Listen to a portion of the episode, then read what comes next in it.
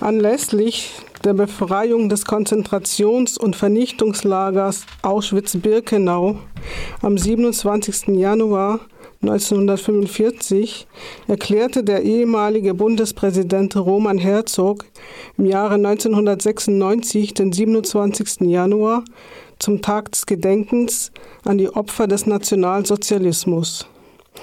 Im Jahr 2005 wurde der 27. Januar von den Vereinten Nationen zum Gedenken an den Holocaust und an die Befreiung von Auschwitz-Birkenau, der Interna International Holocaust Remembrance Day, also der internationale Tag des Gedenkens an die Opfer des Holocaust, eingeführt. Heute jährt sich die Befreiung von Auschwitz zum 75. Mal. Aufgrund dessen habe ich mal in der Welt herumgeschaut, ob dieses Ereignis heute noch Bedeutung hat und ernst genommen wird.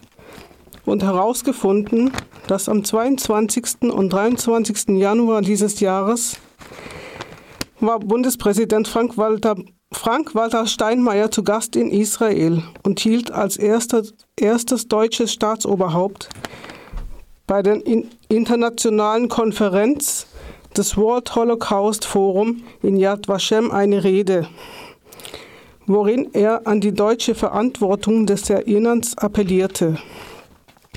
Unsere deutsche Verantwortung vergeht nicht, so Steinmeier.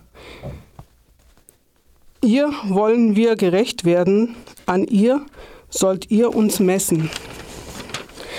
Außerdem nahmen der Präsident des Staates Israel Reuven Rivlin, Bundespräsident Frank-Walter Steinmeier und noch weitere Staatsoberhäupter an der heutigen Gedenkzeremonie im ehemaligen Konzentrations- und Vernichtungslager Auschwitz-Birkenau teil. Von dort aus reisen Steinmeier und Rivlin nach Berlin, und, um am Mittwoch, den 29.01. im Bundestag in einer Sonderveranstaltung der Opfer des Nationalsozialismus zu gedenken. Nach einer Begrüßungsansprache des Bundestagspräsidenten Dr. Wolfgang Schäuble werden Bundespräsident Steinmeier und der israelische Staatspräsident Rivlin die Gedenkreden halten.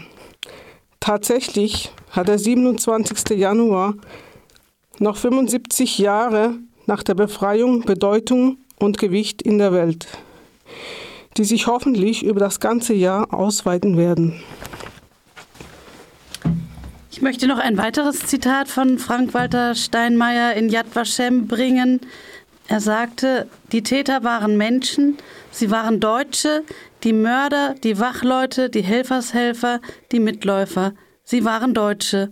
Der industrielle Massenmord an circa sechs Millionen Jüdinnen und Juden, das größte Verbrechen der Menschheitsgeschichte, es wurde von meinen Landsleuten begangen.